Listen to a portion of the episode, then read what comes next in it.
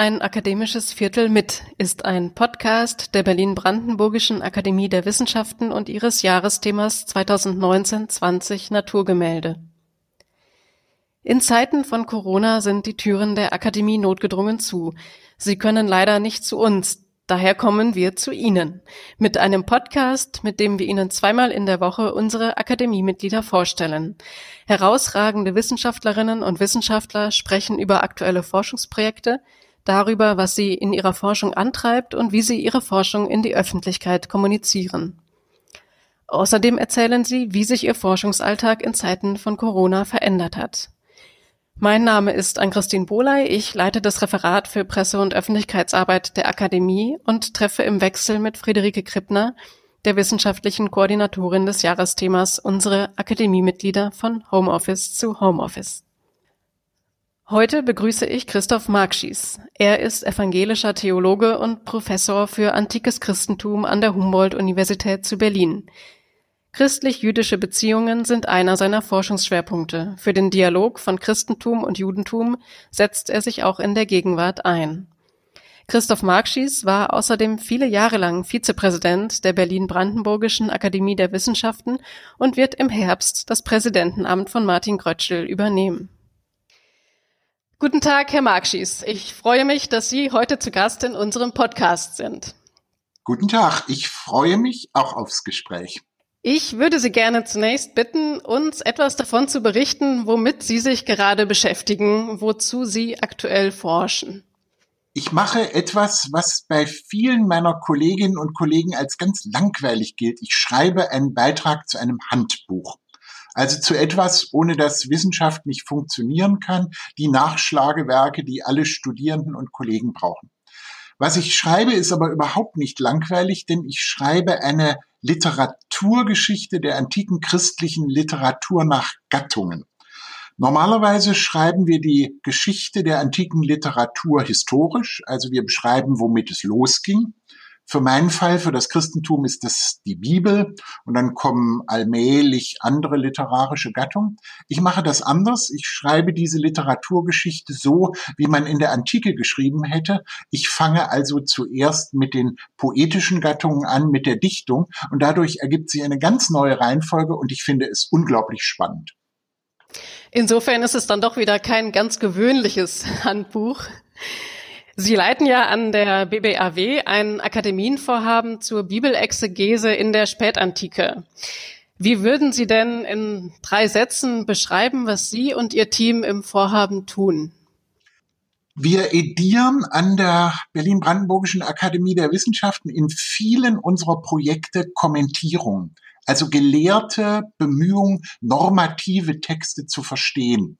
Den Koran, medizinische Texte der Antike und mein unser Akademieprojekt, die Bibelexegese, beschäftigt sich mit der Auslegung wissenschaftlichen Kommentierung, antiken wissenschaftlichen Kommentierung der normativen Schrift des Christentums und äh, des Judentums mit der Bibel und im Spezifischen, weil das unglaublich viel ist, erstmal mit dem Alten Testament, dem griechischen Alten Testament, also der griechischen Übersetzung der hebräischen Bibel. Sie interessieren sich ja generell sehr für den Dialog oder die Beziehung zwischen Christentum und Judentum. Wie kam es zu diesem Interesse? Auf eine ganz und gar zufällige Art und Weise, muss ich ehrlicherweise gestehen. Viel im Leben ist viel mehr Zufall, als man meint. Ich habe vor vielen Jahren, als ich in Marburg studierte, mal an einer Ampel gewartet und da schwenkte ein Freund von mir eine Broschüre des Deutschen Akademischen Austauschdienstes und sagte, man kann übrigens in Jerusalem studieren und ich werde mich da bewerben. Und da sagte ich noch während der Rotphase der Fußgängerampel in Marburg im Stadtzentrum, da will ich auch hin, da bewerbe ich mich auch. Und glücklicherweise haben wir beide diese Prüfung geschafft. Und ich habe eigentlich mehr studiert aus der Vorstellung heraus, na ja, die Anfangsgeschichte des Christentums, mit dem ich mich da wissenschaftlich beschäftige, hat mit dieser Region zu tun. Da sollst du mal hin. Und eigentlich ist seit meinen Studienzeiten, die jetzt auch nun schon etwas länger zurückliegen, eine tiefe Verbundenheit gewachsen, weil sich ganz viele wissenschaftliche Kontakte aufgebaut haben. Ich festgestellt habe, ich liebe es, antike Geschichte so zu erzählen, dass sie möglichst bunt und farbig ist ist, dass die Archäologie eine Rolle spielt, die Texte eine Rolle spielen, aber zum Beispiel auch die Landschaft. Wenn Sie wissen, dass die Ursprungsgeschichte des Christentums an einem lächerlich kleinen Binnensee stattfindet, der zwar wunderschön ist und äh, eine unglaublich schöne Landschaft äh, als Einbettung hat, aber eigentlich ziemlich weit abliegt von den Zentralen des Römischen Reiches, dann haben Sie schon unglaublich viel verstanden. Und so haben sich mit der Zeit eben auch sehr viele Kontakte zu den Wissenschaften wissenschaftlichen Einrichtungen im äh, Israel und in Palästina ergeben. Es haben sich Kontakte zur Akademie der Wissenschaften in Jerusalem ergeben, zu der die BBAW ja sehr enge Beziehungen hat. Und inzwischen kann ich schon sagen, dass es sich so ergibt, dass ich jedes Jahr wenigstens einmal kurz da bin. Ähm, aber wir haben ja auch sehr viele enge Kontakte. Es sind sehr viele Kolleginnen und Kollegen hier in Berlin. Die Hebräische Universität ist ein Teil Teil des Einstein-Zentrums zu Zeit in antiken Gesellschaften, das ich mit Eva Kanzig-Kirschbaum und Hermann Parzinger leite. Also ganz viele Kontakte und äh, das ist mit der Zeit immer enger geworden, bis es ein ganz enges Netz war, das nicht nur meine Recherchen über die Vergangenheit, sondern auch meine unmittelbare Gegenwart ähm, schon stark bestimmt. So stand die rote Ampel in Marburg vor vielen Jahren doch für vieles, was sie dann äh, im weiteren Leben geprägt hat. Sie ist dann ja glücklicherweise, vermute ich, irgendwann auch grün geworden und sie sind losgegangen. Und das knüpft jetzt auch an meine nächste Frage an, denn grün geworden ist die Ampel auch, was ihre Nachfolge ähm, von Martin Grötschel angeht. Sie sind im letzten Herbst zum neuen Präsidenten der BBAG gewählt worden und werden dieses Amt jetzt im Herbst antreten. Wie bereiten Sie sich auf diese neue Aufgabe vor? Ich habe ja das unglaubliche Glück, dass ich nicht in dieses Amt hineinstolpere, sondern sogar fast ein halbes Jahr Zeit habe. Und damit kann ich was ganz Kostbares machen. Ich kann nämlich ohne wirklich schon Verantwortung zu tragen, überall herumlaufen, mich mit Menschen unterhalten, nachfragen, schauen, Situationen, Personen, Institutionen kennenlernen, fragen, was Menschen von Akademien erwarten und vor allen Dingen unendlich viele Gespräche führen. Und da ich ein sehr kommunikativer Mensch bin, macht mir das außerordentlichen Spaß. Ich lerne unglaublich viel und ich bemerke, obwohl ich nun schon seit ein paar Jahren der Berlin-Brandenburgischen Akademie angehöre und auch die eine oder andere Aufgabe für diese Akademie übernommen habe, wie viele nicht nur Ecken, sondern zentrale Dinge es gab, von denen ich bisher sehr, sehr wenig wusste und von denen ich sehr, sehr beeindruckt bin. Also das Schöne ist, dass es bei solchen Gesprächen sehr viele Menschen gibt, die Ideen haben und man stellt dann fest, das passt zu Ideen, die du selber hattest oder das hilft dir, etwas äh, unausgegorene Ideen, die du selber hattest, weiterzuentwickeln. Also ich versuche möglichst viel zu hören und mir anzuschauen und zuzuhören, weil ich noch nicht liefern muss. Niemand sagt zu mir, unterschreiben Sie mal hier oder halten Sie jetzt schon eine programmatische Rede, sondern ich habe noch ein bisschen Zeit und da bin ich sehr glücklich drüber. Sie haben jetzt gerade schon ein Stichwort genannt, nämlich äh, Kommunikation. Sie sind bekannt dafür, dass Ihnen auch die Kommunikation von Wissenschaft sehr am Herzen liegt. Jetzt ist ja gerade das Schlagwort Wissenschaftskommunikation in aller Munde. Man kann sogar sagen, die Wissenschaftskommunikation erlebt durch das Coronavirus und auch den Wunsch der Öffentlichkeit nach präziser wissenschaftlicher Information eine ganz neue Blüte. Wie schätzen Sie diese Entwicklung ein und was wäre Ihre Vision für die Zukunft der Wissenschaftskommunikation?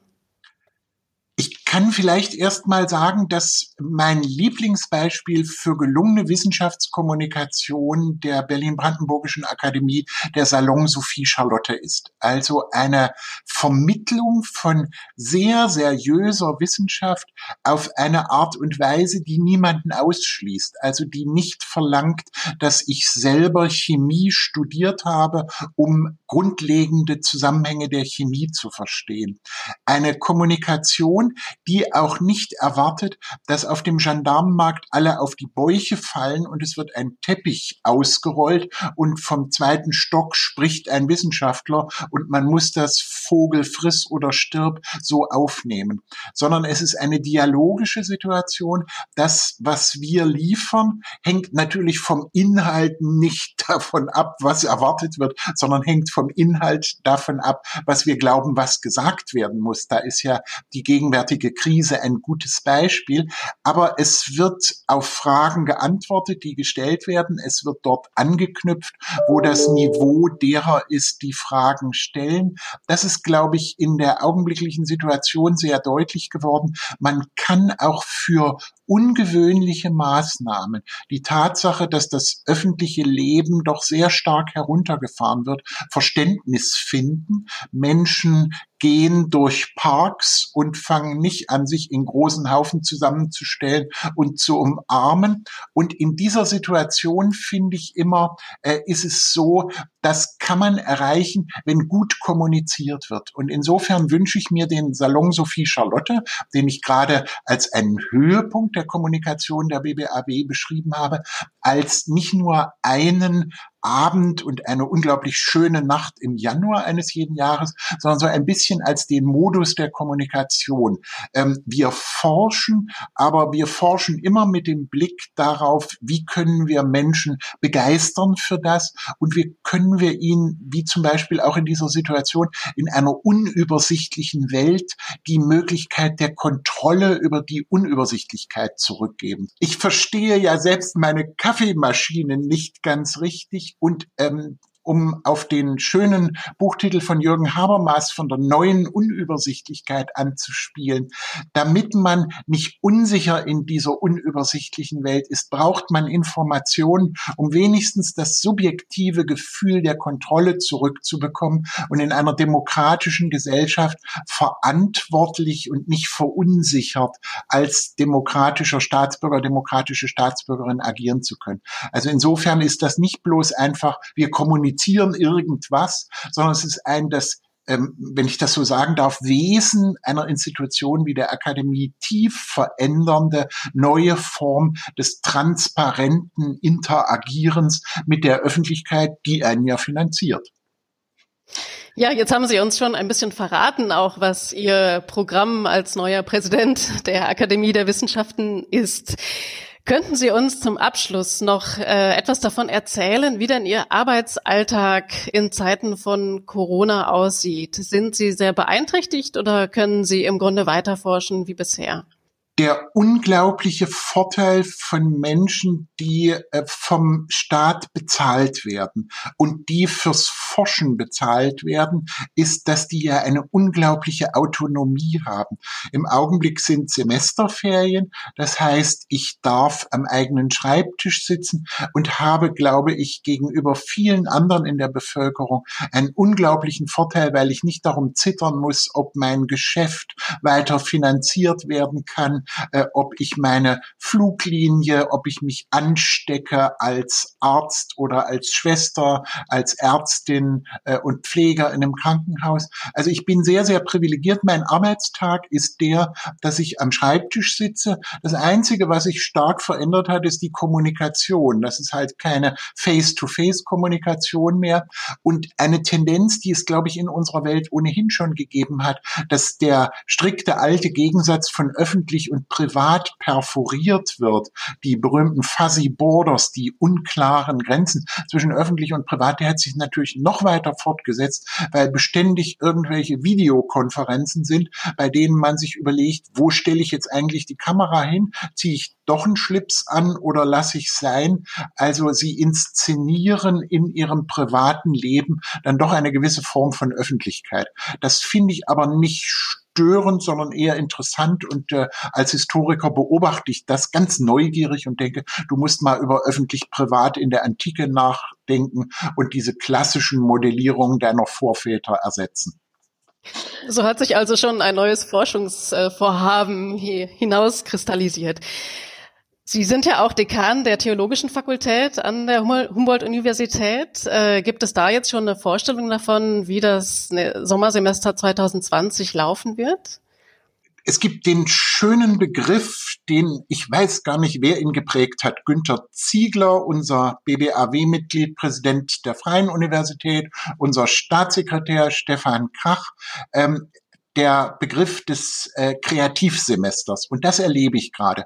Ganz viele Kollegen versuchen, ihre gesamte Lehre auf digital umzustellen, wohl wissend, dass natürlich digital nie substituieren kann, ähm, was im amerikanischen Blended Learning heißt, also dass man Präsenzlehrveranstaltungen und Online-Teaching kombiniert. Also das ist ein großes Umstellungsexperiment, aber es zeigt, wie viel Kreativität in dem deutschen Bildungs Bildungssystem drin ist, weil alle sich wahnsinnig Mühe geben, unter den Bedingungen eines Notbetriebes ganz, ganz kreativ neue digitale Formate zu entwickeln, zu lernen, mit anderen zu teilen. Und das erlebe ich im Augenblick, äh, also der Begriff Krise als Chance ist ja schrecklich abgenutzt und den wollen wir überhaupt nicht hören, weil für viele die Krise keine Chance ist, sondern eine ganz äh, blutige, finsterliche Krise. Aber es gibt die Möglichkeit, ähm, das als Herausforderung zu begreifen und das setzt Kreativität frei. Und das ist bei all den unglaublichen Schwierigkeiten, die es gerade gibt, sagen wir mal so ein leichter Streif am Horizont. Wir können viel aktiver, digitaler werden als diese traditionellen Formate Vorlesung, Vortrag mit Aussprache, Podiumsdiskussion. Da ist durch die Digitalität ein, eine ganz große Perspektive, Bildung nochmal anders durchzudeklinieren. Überall, zu jeder Zeit, für jeden frei zugänglich. Da liegt auch glücklicherweise ein Stück Verheißung drin. Lieber Herr Markschies, das ist ein schönes Schlusswort für unseren Podcast. Ich danke Ihnen ganz herzlich für das Gespräch. Ich bedanke mich für die vielen interessanten Fragen. Vielen, vielen Dank. Das war auf ein akademisches Viertel mit der Podcast von Berlin-Brandenburgischer Akademie der Wissenschaften und Jahresthema 2019-20 Naturgemälde. In der nächsten Folge am kommenden Freitag hören Sie die Ethnologin und Vizepräsidentin der BBAW, Carola Lenz, im Gespräch mit Friederike Krippner. Wir danken Ihnen fürs Zuhören und freuen uns, wenn Sie auch beim nächsten Mal wieder dabei sind. Bis dahin bleiben Sie gesund. Musik